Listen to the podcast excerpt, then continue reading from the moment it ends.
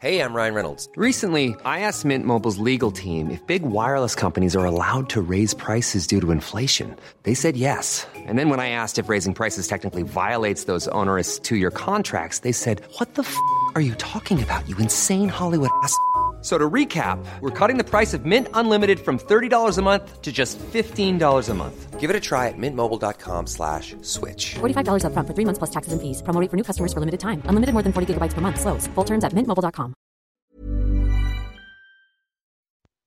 Bonjour à toutes et à tous, euh, bienvenue dans ce Morning Boot du mardi 5 octobre. Il est euh, 6h15 du matin, j'espère que vous avez passé une très bonne nuit. Bon, sur les marchés, c'est toujours un petit peu tendu. Oui, on tient effectivement les grosses zones support. Oui, il y a encore de beaucoup d'inquiétudes concernant Evergrande et euh, tous les dommages collatéraux et également les autres sociétés immobilières pour lesquelles, euh, enfin, qui sont endettées.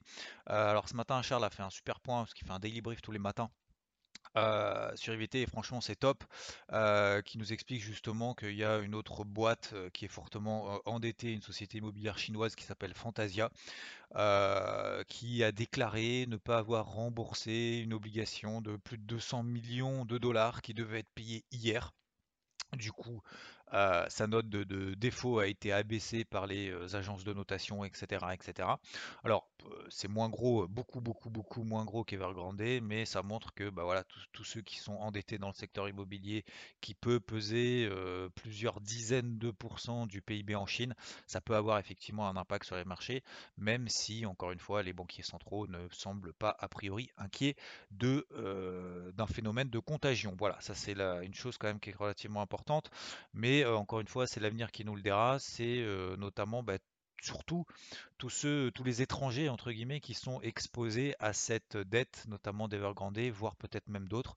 Après, c'est là où le phénomène de contagion peut vraiment s'accélérer. Mais a priori, pour le moment, ça peut aller. Donc, les gros niveaux tiennent sur tous les indices, même le Nikkei qui était en phase d'accélération baissière. Alors, c'est lui qui est le plus violent. Il est très très très violent. Et depuis la fin du mois d'août, c'est le double effet qui se coule, mais d'une violence absolument inouïe. J'ai rarement vu ça.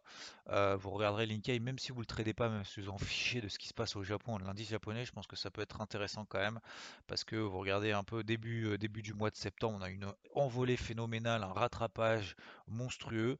Euh, le Nikkei derrière qui a fait des, nouveaux records annuels, pas historiques, hein, mais des records annuels. Et puis derrière, finalement, c'est complètement l'opposé. Et là, on est revenu sur le gros gros niveau. D'ailleurs, vous l'avez dans le carnet de bord, encore une fois. euh, vous avez le carnet de bord euh, sur les 27 500. Oui, j'ai oublié de dire, pardon, petite parenthèse, je vous parlais d'Evergrande. J'essaye de reprendre, on essaye de reprendre des vidéos quotidiennes sur un sujet spécifique, de faire beaucoup moins long justement que le débrief hebdo, pour pouvoir en fait condenser, on va dire, euh, rentrer plus dans le détail sur des news en particulier qui nous intéressent, que ce soit sur les marchés, que ce soit vraiment macro, micro, technique, psychologique, ce qu'on veut, que ce soit en termes de trading, peu importe. Ça peut être tout et n'importe quoi, en tout cas, j'estime qu'il peut nous intéresser, nous, au quotidien, euh, de manière générale sur les marchés, de la finance en général.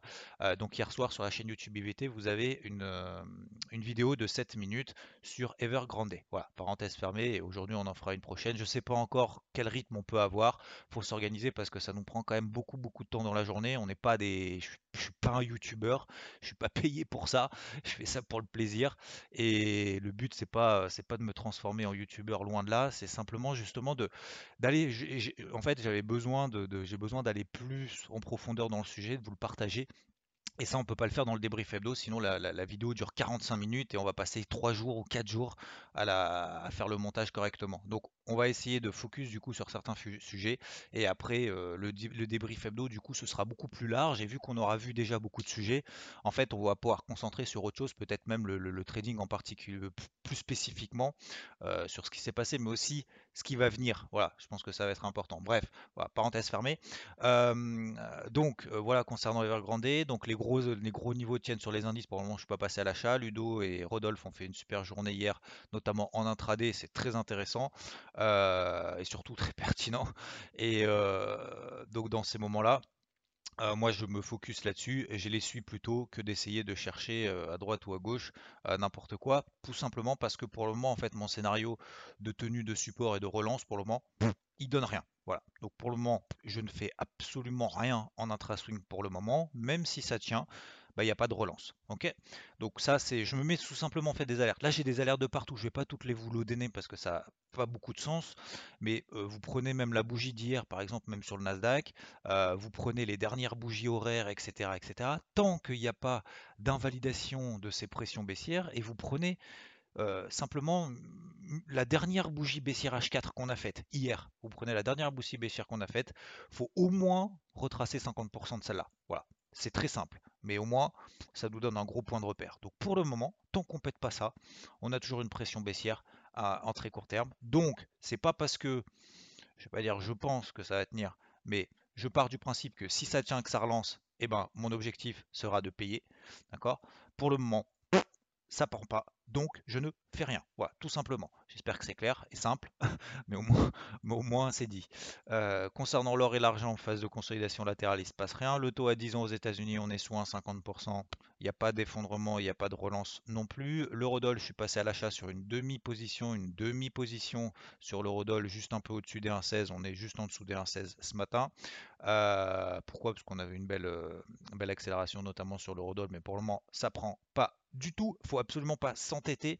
Faut absolument alléger, euh, pas alléger, mais euh, euh, réduire son exposition pour éviter justement d'être trop confronté à dire ah, j'espère que ça monte machin et être focus sur une position finalement qui est, je vais pas dire pas intéressante, mais parce que c'était ma zone d'achat, mais tout simplement parce qu'on est contre un flux. Voilà, tout simplement. C'est simple. Donc on a un flux qui est baissier, on a des petits signaux pour le moment, mais on est contre un flux. On le sait. Donc, il n'y a pas de matérialisation de point bas, il n'y a pas de relance plus que ça, il n'y a pas de retournement de tendance. Donc, le but, ça va pas être de s'entêter euh, et d'essayer de chercher le point bas et de se prendre des stops tous les trois jours. Non, c'est simplement voilà, planter une graine. Et si la graine ne prend pas, bah, c'est pas grave, on en a plein d'autres. Euh, voilà globalement sur les, sur les marchés traditionnels, je fais très simple parce qu'en fait la situation n'a pas vraiment changé. Donc soit on fait de l'intraday, soit pour le moment, il n'y a pas euh, de raison de- de faire euh, plus de choses que ça. Concernant les cryptos, nous sommes toujours sur beaucoup de cryptos, d'ailleurs sur la capitalisation totale tout simplement, sur la borne haute du range dans lequel on évolue. Je vous l'ai partagé la semaine dernière, on en a parlé d'ailleurs même sur BFM, je crois, c'était vendredi. Sur la capi totale, on est juste sous les 2200 milliards de dollars. C'est tout simplement une grosse zone de résistance. Ça fait tout simplement 5 jours qu'on échoue à la passer. Donc euh, pour le moment, on est simplement en phase d'atterrissation. Il n'y a pas péril dans la demeure. Il ne faut pas tout vendre, il ne faut pas tout acheter, il ne faut surtout pas tout acheter là maintenant n'importe comment. Euh, il y a des petites accélérations qui se font à droite à gauche. Il faut avoir la chance, entre guillemets, d'être sur les bonnes. Si on n'est pas sur les bonnes, eh ben, euh, c'est un peu difficile. Donc on peut tout simplement bah, laisser, laisser passer pour le moment cette période de, de- de consolidation. On se place des alertes juste au-dessus des phases de range qu'on fait sur beaucoup de cryptos celle que vous préférez. Vous prenez par exemple, j'avais partagé sur, euh, Twitter notamment, par exemple, vous prenez Solana au-dessus des 175. Si ça passe pas au-dessus des 175, ben on est toujours en phase d'atterrissation. Luna a fait des nouveaux records historiques, je vous en parle déjà depuis quand même beaucoup de temps. Euh, et vous prenez toutes les autres, les plus fortes, par exemple les FTM. Vous prenez 1,50$, vous mettez une grosse alerte là-dessus. Si ça passe là au-dessus, ça veut dire que ça pump. Effectivement, on peut re-accompagner là-dessus si vous n'êtes pas déjà dessus, si vous n'avez pas déjà allégé, si vous avez allégé, vous voulez reprendre, machin, etc. Et à l'inverse, on se place des alertes sur des moins 20, moins 30%. Donc par exemple en milieu de range sur les, la capi totale, euh, ça vous donne un milieu de range, ça nous donne par exemple sur le Bitcoin 46 000, 46 000, 47 000. Tant qu'on n'est pas à 46 000, 47 000, pour le moment ça m'intéresse pas. Tant qu'on est euh, en dessous de cette zone de résistance et qu'on n'est pas la et qu'on n'a pas la force pour le moment de passer cette grosse zone de résistance, bah, ça prend pas. Vous prenez, vous mettez une alerte sur le Bitcoin, même à 50 000, hein, c'est le haut de cette zone de résistance, c'est le, le- le haut de cette phase de range. Ok, voilà, je fais pas plus long ce matin parce que je pense qu'on avait déjà vu beaucoup de choses. Je vais pas trop vous embêter. C'est une phase un peu calme. Je, un, premièrement, déjà, alors Evan Gordé s'inquiète, machin, etc. Mais peu importe, ce qui nous intéresse, c'est la réaction du marché. Euh, vous avez la vidéo d'hier soir sur YouTube. On va essayer, je suis en train de- d'essayer d'éclater un moustique en même temps. Si vous entendez euh, claquer des, mains, c'est normal, vous inquiétez pas. Euh, donc Evergrande, vous avez la vidéo d'hier soir, etc. Concernant les, plans des indices, moi pour le moment, je suis en attente de déclenchement de mes plans et je me mets des alertes au moins à 50% de la dernière bougie baissière H4 qu'on a sur tous les indices, Nasdaq, SP500, Dow Jones, CAC, DAX, tout ce que vous voulez, euh, même Nikkei d'ailleurs. Le Nikkei qui est revenu sur une grosse grosse zone de support. Là, je me suis mis quand même une, alerte juste au-dessus des 28 000 au cas où. Hein. Si je peux faire un petit trade intraday là-dessus, ça peut être sympathique. Eurodoll, euh, dollar, euh, taux, hop, euh, pour le moment en phase de latéralisation. Et concernant les cryptos, des petites phases de redémarrage à suivre éventuellement, mais on est sous des zones de résistance. Donc c'est juste une phase d'attente. Voilà, faut, faut, faut, je pense qu'il faut arrêter de regarder les graphiques toutes les deux minutes. Je pense que on le répète suffisamment, je le répète suffisamment longtemps, depuis souvent, pardon, très souvent que ça sert à rien de regarder les graphiques en 5 minutes pour voir ça monte, ça baisse, machin, de tracer des traits dans tous les sens, alors qu'en fait on est simplement en phase de sous une zone de résistance. Donc on fait, on fait en fonction de ce que nous donne le marché. Le marché nous donne une phase de. Et ben pour le moment on se passe des alertes sur repli, sur accélération, mais pour le moment ça prend pas sur l'Ethereum par exemple sous les 3005, ben voilà, on se met des airs là-dessus.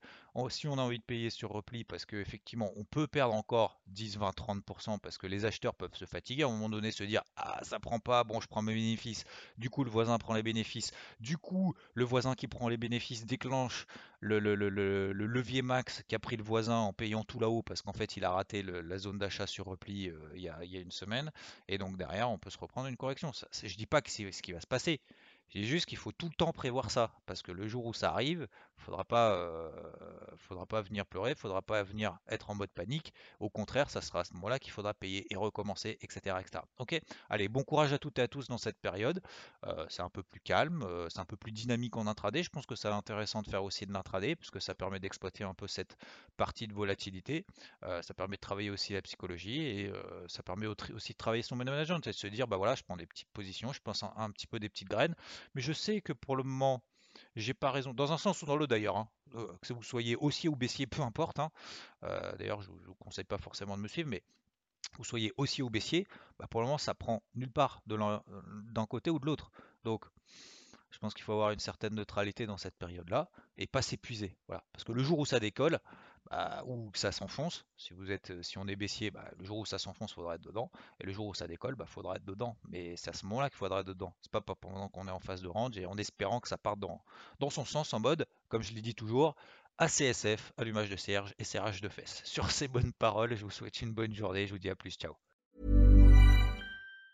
Planning for your next trip? Elevate your travel style with Quince. Quince has all the jet-setting essentials you'll want for your next getaway, like European linen, premium luggage options, buttery soft Italian leather bags, and so much more. And it's all priced at 50 to 80% less than similar brands. Plus, Quince only works with factories that use safe and ethical manufacturing practices. Pack your bags with high-quality essentials you'll be wearing for vacations to come with Quince. Go to quince.com slash trip for free shipping and 365-day returns.